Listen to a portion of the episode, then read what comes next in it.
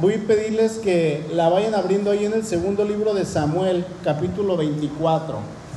Segundo libro de Samuel, capítulo 24. El tema de, de esta noche es derrumbando el orgullo a la manera de Dios. Derrumbando el orgullo a la manera de Dios. Y yo les hago una pregunta, ¿a quién le gustan los orgullosos? ¿A quién le caen bien los soberbios? ¿A quién le agradan aquellas personas que dicen ser orgullosos? Tenía un, un- un amigo hace algunos años y, y, pues digamos que no era muy agraciado, ¿verdad? Pero él decía, yo estoy guapo y yo puedo conquistar a la chica que yo quiera, yo soy guapísimo. Y, y primero, los primeros 20 o 30 veces que escuché esto, dije, bueno, lo dice de broma, pero después me di cuenta que era algo que él decía en serio, pero no lo decía como de una manera positiva, sino lo decía como de una manera arrogante, de una manera orgullosa.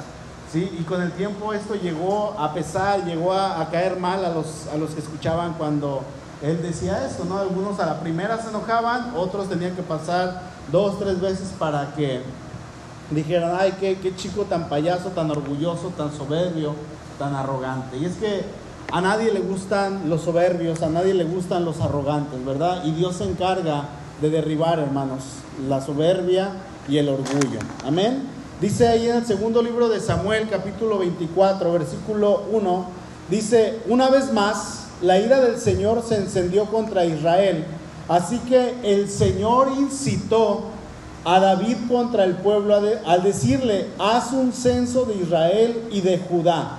Y dijo el rey a Joab, general del ejército que estaba con él, recorre ahora todas las tribus de Israel, desde Dan hasta Beerseba, y haz un censo del pueblo para que yo sepa el número de la gente. Fíjense que el autor de, de, del primer libro de Crónicas, más adelantito, eh, sitúa este acontecimiento cuando David está terminando su reinado, ya, ya en los últimos años de su vida, y, y, David está ya, ahora sí que ya es un hombre grande, ya tiene el reino consolidado, ya tiene todo el poder que él pueda tener como rey, él ya lo tiene, tiene el respeto de toda la gente, tiene las doce tribus bajo su dominio, bajo su reinado, y él va con este hombre, dice ahí en el versículo 1, que la ira del Señor se incendió contra Israel. Así que el Señor dice, el Señor incitó a David.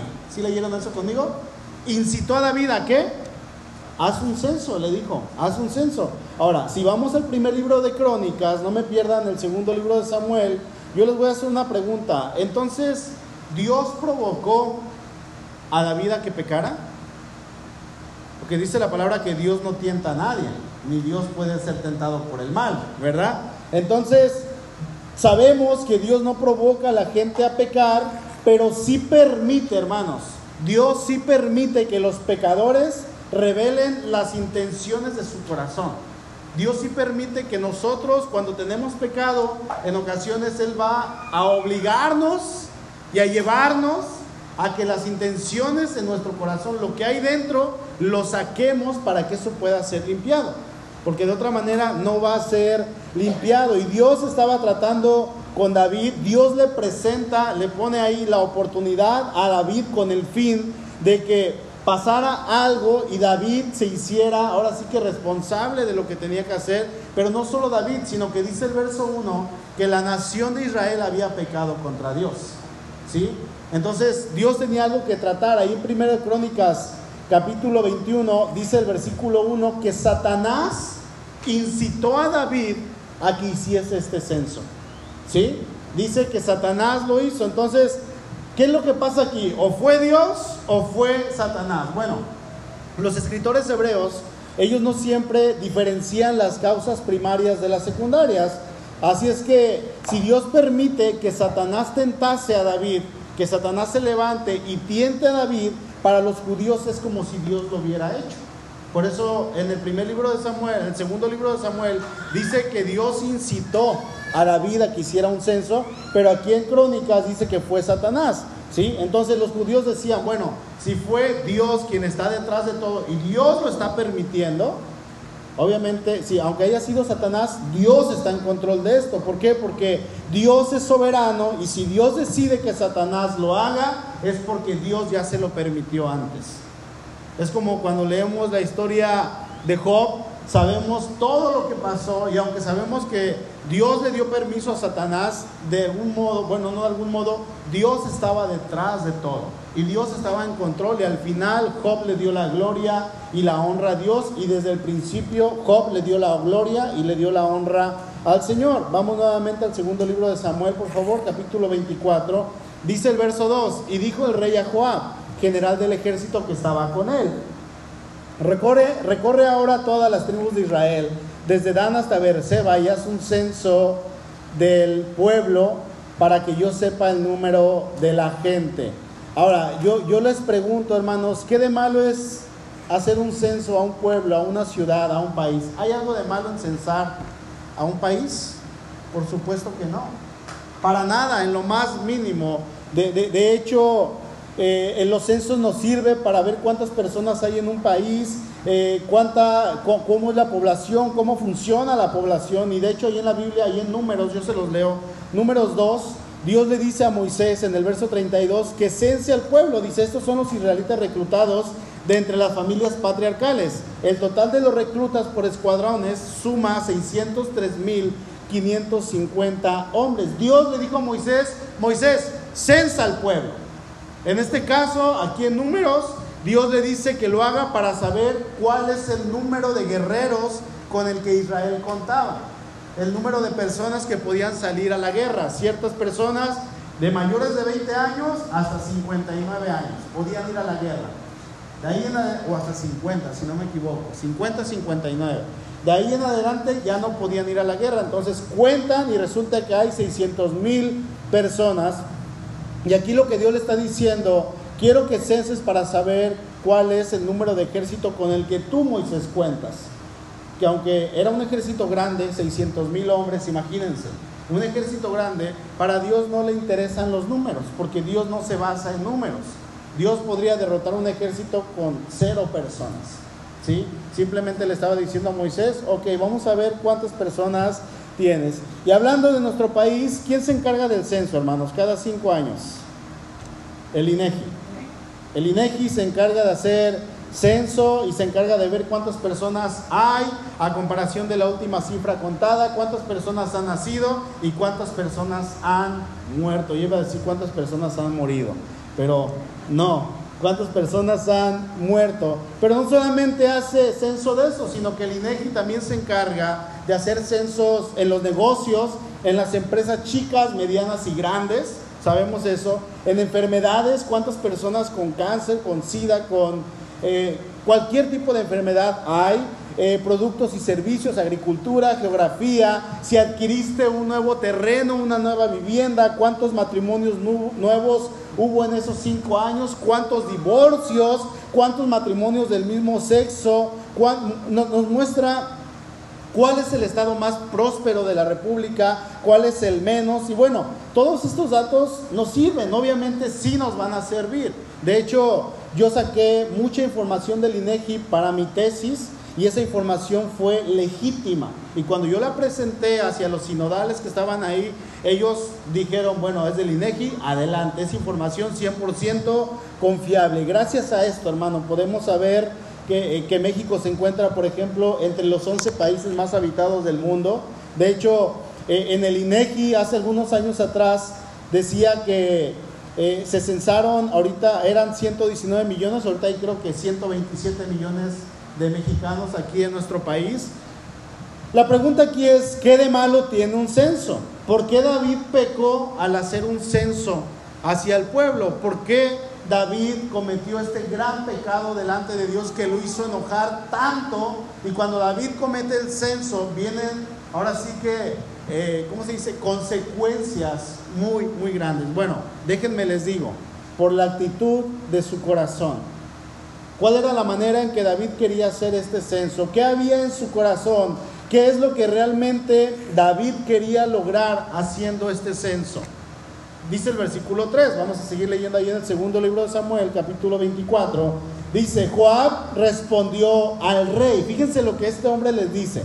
Añada a Jehová tu Dios, le dice a David, al pueblo cien veces tanto como son, y que lo vea mi señor el rey. Mas, ¿por qué se complace en esto mi señor el rey? Joab era el capitán del ejército, era el general del ejército, un hombre que llevaba mucha sangre en sus manos, llevaba sangre inocente, sangre culpable, sangre por sangre, guerras, peleas, batallas en las cuales él había estado, mucha gente había matado a este hombre, siendo un general, siendo una persona que estaba al frente, incluso este hombre, hermanos, que era un hombre sanguinario, Joab era un hombre sanguinario, él pudo ver que lo que David estaba haciendo no era algo correcto, no tenía una actitud correcta delante del Señor. Y David estaba actuando como él quería. Aquí solamente mis chicharrones truenan, estaba diciendo el rey. Dice el versículo 4, pero la palabra del rey prevaleció sobre Joab y sobre los capitanes del ejército. O sea, no solamente Joab le dijo que no, sino también los capitanes muy probablemente le dijeron, pero mi señor rey, no haga esto, no hay necesidad. Usted es un hombre que ya tiene demasiado poder, porque tiene que hacer esto? Pero la palabra del rey prevaleció sobre Joab y sobre los capitanes del ejército. Dijo el rey, yo soy el rey y aquí se hace lo que yo digo. A mí no me vengas con cuentos. Ve y censa al pueblo. Haz lo que te estoy diciendo, estaba diciendo este hombre. Entonces sale Joab con los capitanes del ejército delante del rey para hacer el censo del pueblo de Israel. Y dice el verso 8, después de que hubieron recorrido toda la tierra, volvieron a Jerusalén al cabo de nueve meses y veinte días. Y Joab dio el censo al pueblo, del pueblo al rey, y fueron los de Israel ochocientos mil hombres que sacaban espada. ¿Cuántos? Ochocientos mil. Y de Judá, quinientos mil hombres. Un rey que tenía un pueblo, una nación aproximada en este tiempo entre 6 o 7 millones de habitantes, tenía un ejército con un millón trescientos mil soldados. ¡Wow! Esto es para temblar. Esto es para decir, no, pues yo no me meto con la nación de Israel, porque en aquellos tiempos, hermanos, imagínense quién no iba a temer a semejante ejército. Imagínate que vengan contra San Vicente un millón trescientos mil personas. No, pues nuestras resorteras no van a hacer nada. Nada. Absolutamente nada. Dios permite que David suelte eso que hay en su corazón. Porque David era un hombre de guerra. Era un hombre que iba y peleaba las batallas. Él estaba al frente del ejército. ¿Han visto las películas? Cuando están todos formados. ¿Y quién está hasta el frente siempre? ¿El rey o el líder? Y si el rey o el líder no se mueven, todos están así, ¿verdad? Y listos. Y listos. Y cuando el rey dice, ¡Ah!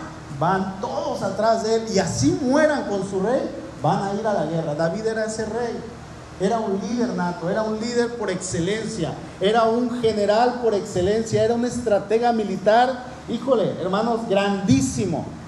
Sin embargo, cuando él ya está más viejo, ya está más grande, ahora le entra en su corazón y dice, quiero ver con cuánto poder tengo. Quiero ver qué es lo que yo he logrado, así como Nabucodonosor, que se creía que por todo lo que él había hecho era por sí mismo. David estaba pecando de esta manera y Dios permite que él saque a flote lo que hay en su corazón. Pero aquí la pregunta es, ¿qué culpa tenía la nación? ¿Por qué digo la nación? Porque ahorita vamos a ver cuáles fueron las consecuencias de este censo. Bueno, tanto David como los israelitas, ambos hermanos, fueron culpables de pecado. El pecado de David, ¿cuál fue? La soberbia, el orgullo, la arrogancia. Pero la Biblia no dice por qué estaba enojado con el pueblo de Israel. Simplemente ahí en el versículo 1 dice que Israel provocó a ira. La ira, o como dice, bueno, provocó que la ira del Señor se encendiera. Pero no sabemos qué. Bueno, pudo haber sido por el apoyo que todos los israelitas le dieron a las rebeliones de Absalón, hijo de David. Si leen eso ahí en el capítulo 15 al 18 de este mismo libro, y también le dieron apoyo a, un hombre que se llamaba Seba en el capítulo 20, o quizá este hombre, de, estos hombres, toda la nación, como sabían que era un ejército poderoso, no depositaron su, su confianza en el Dios de Israel ni sus finanzas, sino en David y decían, nosotros vamos a ir a la guerra y vamos a ganar a donde vayamos, porque Dios está con David. Pero somos poderosos, sí, sí, sí, pero Dios está con ustedes, sí, sí, sí, pero somos muchos. ¿Y quién nos, quién, quién nos va a hacer frente? Las personas nos van a temer, decían ellos. A David se le olvidó lo que dice ahí en Santiago, capítulo 4, verso 6, o a lo mejor nunca lo leyó porque todavía no se escribía. Pero dice Santiago 4, 6, que Dios resiste a los soberbios y da gracia a los humildes. Hermanos, la verdadera intención del rey David era saber el número de personas con las que él contaba para poder decir, yo soy el rey más poderoso sobre la tierra y no hay quien se iguale a mí. No hay nadie como yo. ¿Quién como yo que tengo una nación con más de 6 millones de personas? Y casi millón y medio de soldados para pelear y ese millón y medio están dispuestos a dar la vida por mí. Híjole, qué responsabilidad. Y este hombre lo estaba haciendo con arrogancia. ¿Quién contra mí? decía este hombre. Un millón trescientos mil soldados. Pregunto, hermanos, ¿hay poder en esto? Por supuesto que sí. Por supuesto que sí. Hace algunos años comentaba que una vez me topé con un soldado, estaba yo parado ahí en, la zona militar, ahí en Vallarta, y estaba esperando el camioncito, y estaba más chiquito todavía. Y de repente siento aquí una presencia junto a mí y volteo y era un soldado grandote. Y traía su rifle y su arma y, y sus cascos y su cinturón. Y me dice, tú no puedes estar aquí, vete para allá. Aquí, le dije, estoy esperando el camión, vete para allá. Aquí no se toma el camión. Sí, Señor. A la primera. Bueno, creo que nada más le dije, estoy esperando el camión para allá. Claro que sí. Me impuso el hombre. Con todo lo que traía y con la voz que hizo, quizá quiso, ¿cómo se dice? Me quiso ajerar. ¿Me estás ajerando? Me, quiso espantar y lo logró. Ahora imagínense un millón trescientos mil soldados que van con todas las ganas de matar, con todas las ganas de acabar con lo que tengan enfrente. Hay poder, hermanos. Orgullo, soberbia, por supuesto que sí. Fíjense cómo define el diccionario lo que viene siendo el orgullo. El orgullo es el exceso de estimación propia. Se traduce como arrogancia es la satisfacción personal que se experimenta por algo propio o relativo a uno mismo y se considera valioso. Y soberbia es aquel sentimiento de superioridad frente a los demás que provoca un trato distante o despreciativo hacia las demás personas, hacia aquellos con los que convive. El corazón de David, a pesar de que conocemos al rey David como el rey que conforme al corazón de Dios, en este momento, en esta etapa de su vida, como un ser humano que era, imagínense hermanos, si él, siendo un hombre conforme al corazón de Dios, actuó de esta manera, ¿qué nos espera a nosotros? Por eso es importante no soltarnos de la mano de Dios. Es importante estar agarrados en todo tiempo de nuestro Señor, porque cualquier cosa que venga, hermano, nos puede tirar al instante. No, no, no, yo estoy firme. Bueno, no confíes, dice el que se crea estar firme, mire que no caiga, dice la palabra. ¿Sí? David tenía soberbia, en este momento eh, eh, su corazón tenía muy alto nivel de soberbia y tenía, tenía razones para hacerlo. Pues sí, sí, no, sí, porque humanamente era el rey poderoso. Él había acabado con todas las naciones que estaban a su alrededor. Tanto acabó con todas estas personas y todas estas naciones que dice que cuando su hijo Salomón eh, tomó el trono, ya no tuvo guerra con nadie, porque acabó con todo su papá. David había terminado con todos los ejércitos, entonces Salomón recibe un trono y dice que la paz y la prosperidad se difundió por el reino de Salomón. Esa, esa pudo haber sido un motivo para el rey David de decir, yo soy un rey que soy bien parecido, soy inteligente, soy un estratega militar, soy próspero, tengo un super ejército, etc. Y eso pudo haber sido un motivo humanamente pecaminoso para tener arrogancia, pero no porque todo lo que tenía, ¿de quién venía? De Dios. Él no tenía, hermanos, absolutamente nada. Antes de ser lo que David era, él estaba en el campo pastoreando un grupo de ovejitas que él tenía a su cargo y estaba ahí, eh, se recostaba sobre las piedras y al otro día encontraba un árbol y ¡ay, un arbolito por fin! Y a veces le llevaban comida, a veces no, y era un hombre despreciable, despreciado porque era el más pequeño de siete hermanos, él era el octavo. Y el octavo, si al primero le tocaba todo y al segundo ya casi nada, imagínense al octavo. Ya no le iba a tocar nada. Antes de ser lo que era, David no era nada. Y todo lo que tenía era por Dios.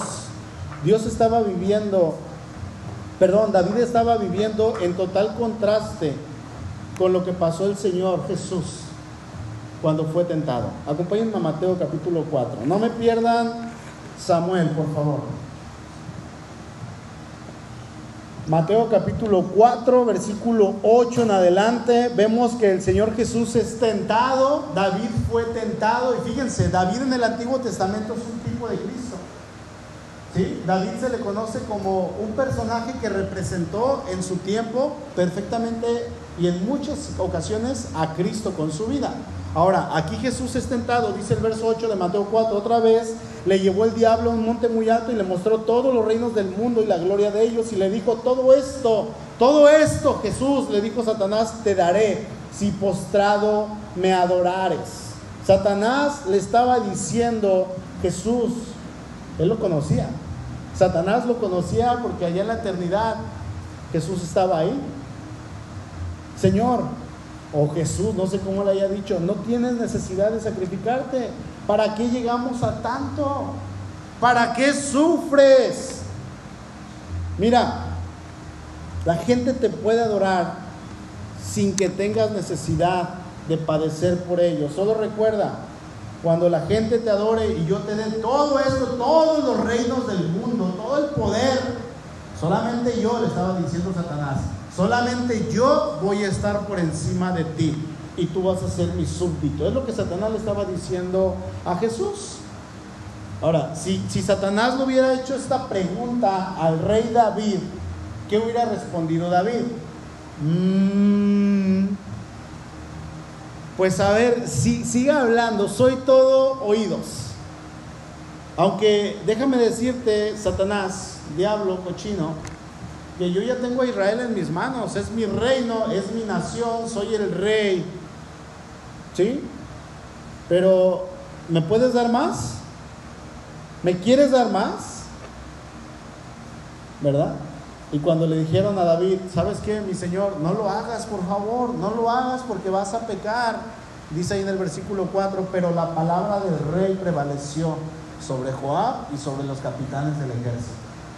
¿Sí se acuerdan? La palabra del rey prevaleció. Vamos al verso 10, segundo de Samuel, por favor. 24, 10. Dice, después que hubo David censado el pueblo, le pesó en su corazón y dijo David a Jehová, yo he pecado gravemente por haber hecho esto, mas ahora, oh Jehová, te ruego que quites el pecado de tu siervo, porque yo he hecho muy neciamente. Esto es por lo que a David se le conoce un hombre conforme al corazón de Dios. Porque sí, hermanos, así como nosotros, David también pecaba. David también cometía y tenía sus errores. Pero él iba con el Señor y se arrepentía. Y Señor, ¿va a haber consecuencias?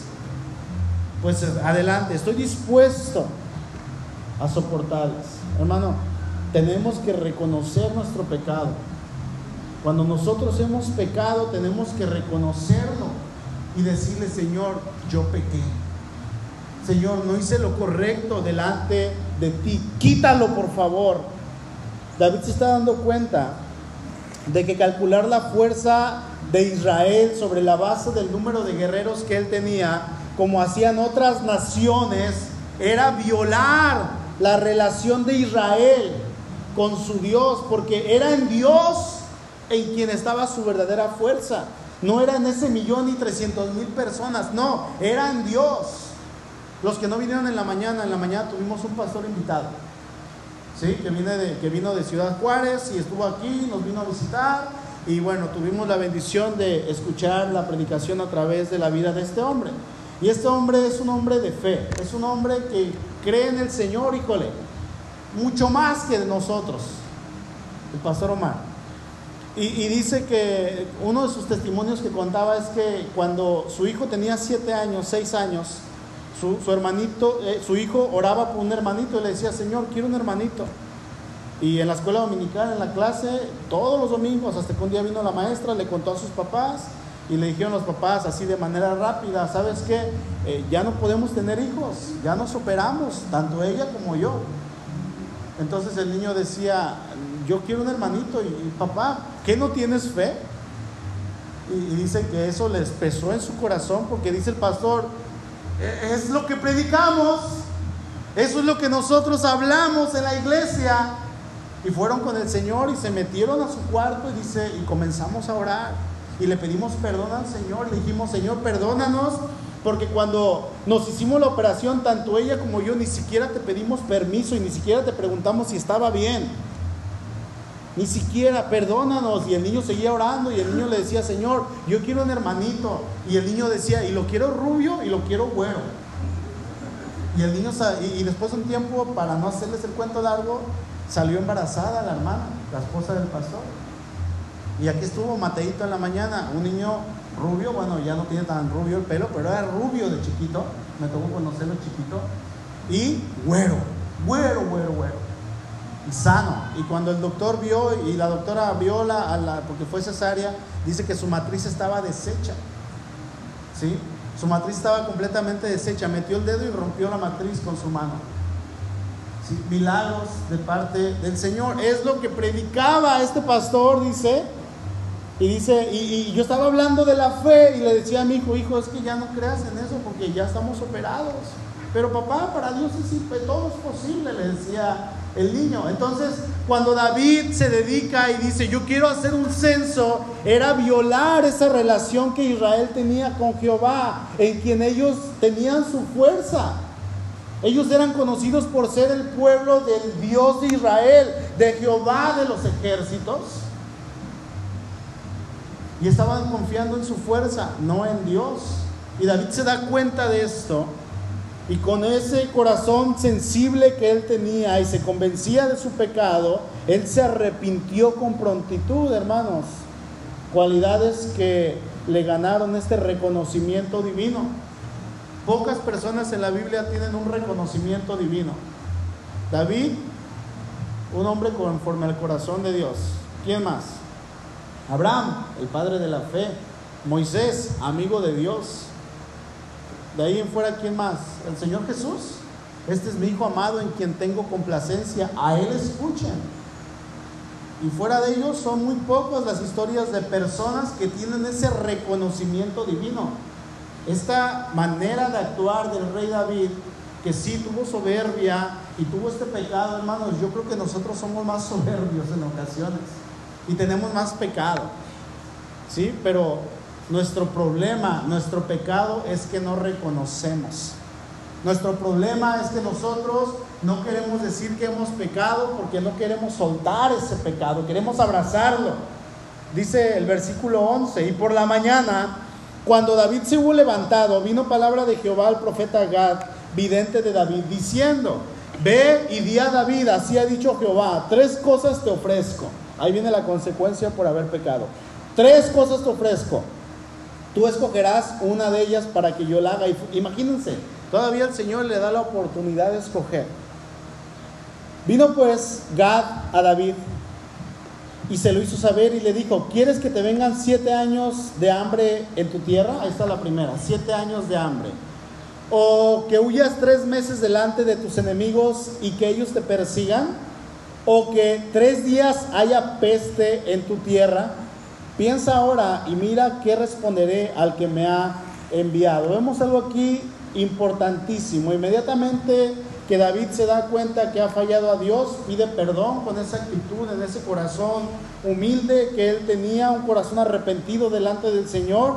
El Señor actúa y perdona a David, pero hermanos, no deja de haber consecuencias.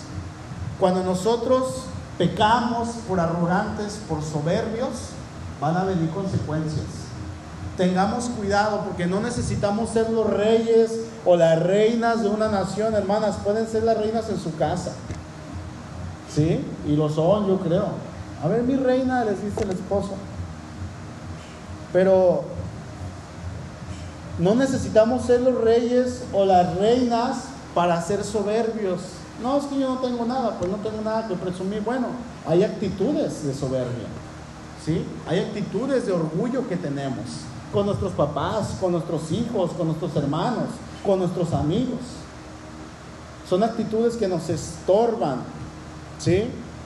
El pecado siempre va a traer consecuencias y estas muchas veces, o más bien siempre, van a afectarnos, sí, a nosotros, pero no solamente a nosotros, sino también a las personas que están con nosotros. Entiéndase familia, hermanos, compañeros de trabajo, a todos hermanos siempre va a afectar a mí en primer lugar, pero también a mi prójimo. Y más cuando es pecado de orgullo, de arrogancia, un espíritu un pensamiento de yo lo sé todo, yo tengo el control, a mí no me dices qué tengo que hacer. Yo sé lo que estoy haciendo, dice el verso 14. Entonces David dijo a Gad, en grande angustia estoy, caigamos ahora en mano de Jehová, porque sus misericordias son muchas, mas no caiga yo en manos de hombres. Y Jehová envió la peste, la tercera, la peste sobre Israel desde la mañana hasta el tiempo señalado. ¿Cuántos días le dijo? Tres. Dice, y murieron del pueblo desde Dan hasta Beerseba. ¿Cuántas personas?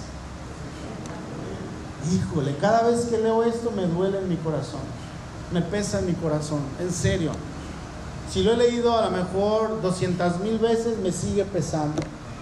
Que no lo he leído tanto me sigue pesando, me sigue doliendo, porque mucha gente murió por causa de un hombre. Pero no solamente fue por David, ya se acordaron que al principio dice que la nación pecó, la nación de Israel se rebeló contra Dios. Hermanos, David tuvo un arrepentimiento genuino, puro delante de Dios. Y él actuó en base a ese arrepentimiento. Una vez que Dios lo perdona, sí, Él se siente perdonado. Ya, Dios nos perdona de ser orgullosos, hermanos, estamos perdonados, pero van a venir las consecuencias.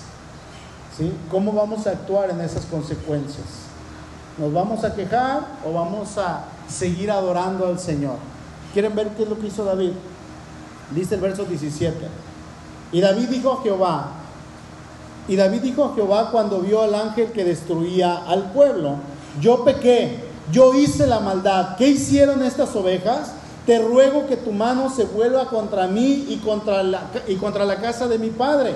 Y Gad vino a David aquel día y le dijo, sube y levanta un altar a Jehová en la era de Arauna Jebuseo. Verso 21. Y Arauna dijo, ¿por qué viene mi señor el rey a su siervo? Y David respondió, para comprar de ti la era a fin de edificar un altar a Jehová para que cese la mortandad del pueblo. Y Arauna dijo a David, tome y ofrezca a mi señor el rey lo que bien le pareciere. He aquí bueyes para el holocausto y los trillos y los yugos de los bueyes para la leña. Todo esto, oh rey, Arauna lo da al rey. Luego dijo Arauna al rey, Jehová tu Dios te sea propicio. Verso 24. Y el rey dijo a Arauna, no, sino por precio te lo compraré. Fíjense lo que dice el rey, porque no ofreceré a Jehová mi Dios holocaustos que no me cuesten nada. Entonces David compró la era y los bueyes por 50 ciclos de plata y edificó allí David un altar a Jehová y sacrificó holocaustos y ofrendas de paz y Jehová oyó las súplicas de la tierra y cesó la plaga en Israel. David levantó un altar al Señor, un altar que le costó dinero. Este hombre le dice, aquí están los bueyes. Y es más, ahí están los yugos. ¿Para qué le dijo? Para la leña. O sea, las herramientas de trabajo de los bueyes les dijo también, úsalas. Después hago más, úsalas mi rey. Adelante, aquí está todo y ahí está mi tierra. Y el rey le dijo, no, me tiene que costar porque son mis consecuencias. ¿Sí? Este pecado le costó a David que mucha gente muriera por causa de su pecado.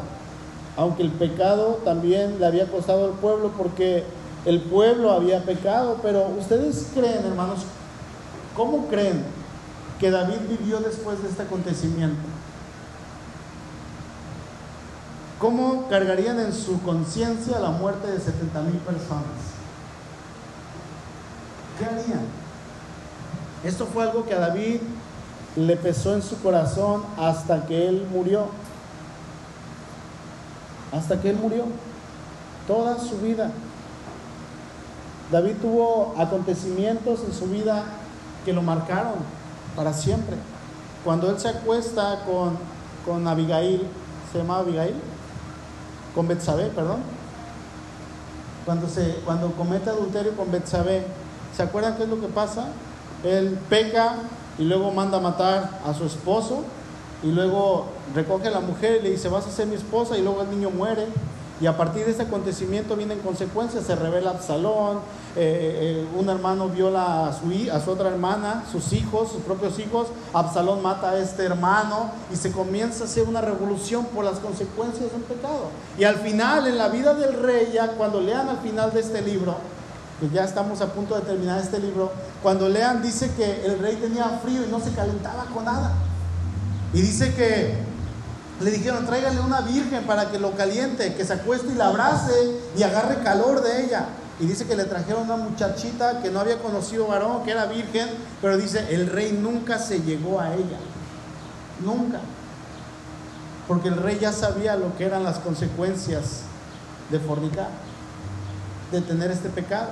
Era un hombre viejo y le ponen una jovencita y él dice, no, sí, vente aquí, abrázame si quieres, pero no te voy a tocar. No te voy a hacer mi concubina, no, te voy a respetar. Y a lo mejor ella simplemente lo arropó y él le dijo, no te metas a la cama ya desde allá afuera. Ahorita yo aquí me acurruco. ¿Sí? Pero hubo acontecimientos que cambiaron la vida de David para siempre, hermanos. Y se ve en las escrituras. Ahora, ¿qué hubiera pasado si, David hubiera respondido como respondió el Señor Jesús? Vamos a Mateo capítulo 4, por favor.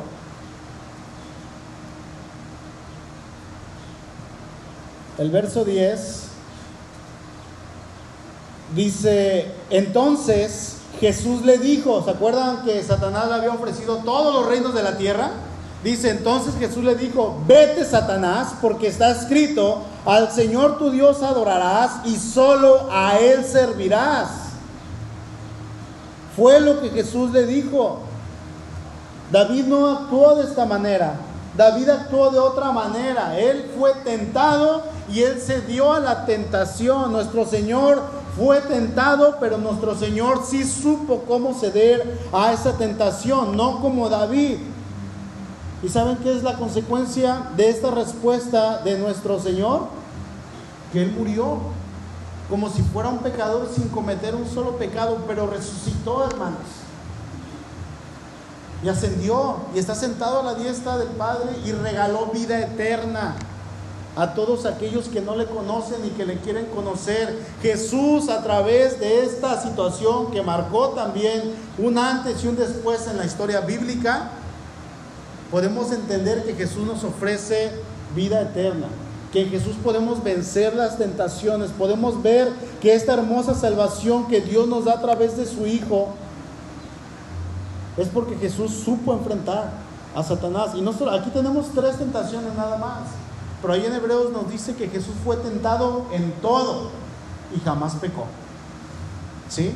En todo fue tentado el Señor. Y es este triunfo, hermanos, que Jesús nos da, ese triunfo que a Él lo llevó hasta la cruz y de la cruz morir, de la cruz de la muerte resucitar, es gracias a este triunfo que ahora nosotros podemos voltear hacia arriba y decirle, Señor, tú eres mi Dios. Y si en esta noche vienes hoy y no le conoces y no sabes quién es Dios, yo quiero invitarte ahí en tu lugar que no te vayas sin Cristo en tu corazón. ¿Sí? Que no te vayas sin el Señor en tu corazón, porque Dios quiere hacer algo contigo. Señor, a lo mejor tu pecado es el orgullo. A lo mejor tu pecado es la soberbia, a lo mejor tu pecado es la mentira, cualquier cosa, no solamente el orgullo y la soberbia, cualquier cosa. Señor, soy una persona sumamente orgullosa, necesito de ti urgentemente. Señor, soy una persona mentirosa. Señor, pienso mal de todas las personas. Señor, me la paso quejándome. No me gusta la vida que me diste, no me gusta. Y le culpamos de todo al Señor. Yo no sé cómo vengan hoy, pero el Señor sí sabe. Y podemos ver que el Señor Jesús no fue como David. Él sí triunfó. Y en Cristo podemos vencer toda tentación. En Cristo tenemos la victoria. En Cristo tenemos todo. Y si vienes, hermanos, a este lugar sin Cristo, nuevamente te repito y, te invito con todo mi corazón, acepta a Cristo en tu corazón. Dile, aquí está mi vida, Señor, necesito de ti. Quiero que me cambies, quiero empezar a conocerte. ¿Qué se necesita hacer? Pedirle perdón. Señor, perdóname. Y en segundo lugar, invitar a Jesús a tu vida y decirle que su Espíritu Santo venga a mi corazón y que cambie mi vida. Señor, te declaro mi Señor y te declaro mi Salvador. ¿Quieren hacerlo? Vamos a orar, por favor. Inclinen su rostro y empiecen a platicar con Dios ahí en su lugar. Yo no sé si el pecado que están cargando sea la arrogancia, sea el orgullo, yo no sé. Sin embargo, Dios sí conoce la soberbia, la mentira, el robar, el defraudar a los padres, el desear lo que tiene mi prójimo, cosas que me alejan de Dios. Si ya le conoces, pídele perdón al Señor, pero si no le conoces, ahí en tu lugar platica y dile, Señor, perdóname Perdóname porque te he ofendido y he pecado. Te necesito en mi vida. Cámbiame, Dios. Transfórmame. Haz tu voluntad en mí. Y pídele perdón con tus propias palabras en tu corazón. Dile, Señor, perdóname.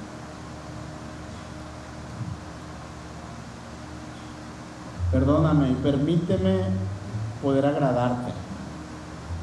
Permíteme poder conocerte. Permíteme poder experimentar el gozo de la salvación. Dile, Señor Jesús, te invito a mi corazón. Cámbialo. Transfórmalo. Moldéame a tu imagen.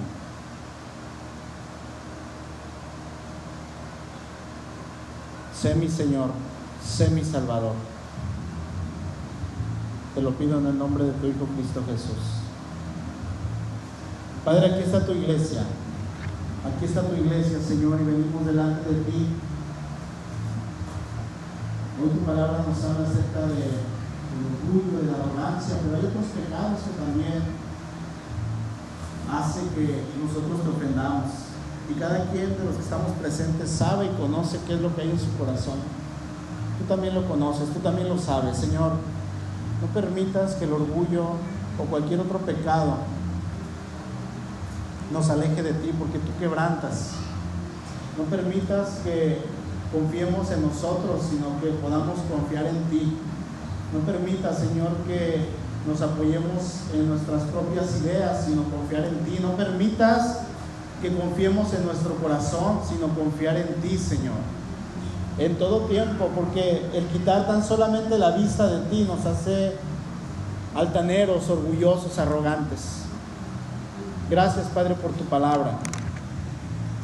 Gracias porque eres bueno y porque eres fiel. Oramos en el nombre poderoso de nuestro Señor Jesucristo. Amén. Dice su palabra, fíjate de Jehová de todo tu corazón y no te apoyes en tu propia prudencia. Reconócelo en todos tus caminos y Él enderezará tus veredas. No seas sabio en tu propia opinión. Teme a Jehová y apártate del mal. Hermanos, no confiamos en nosotros para nada. Porque engañoso y perverso, dice Jeremías, es el corazón. Y más que todas las cosas. Confiemos en el Señor. Quitar por un momento, por un solo segundo, la confianza del Señor es ya ir caminando en arrogancia. Confiemos en Él. Amén.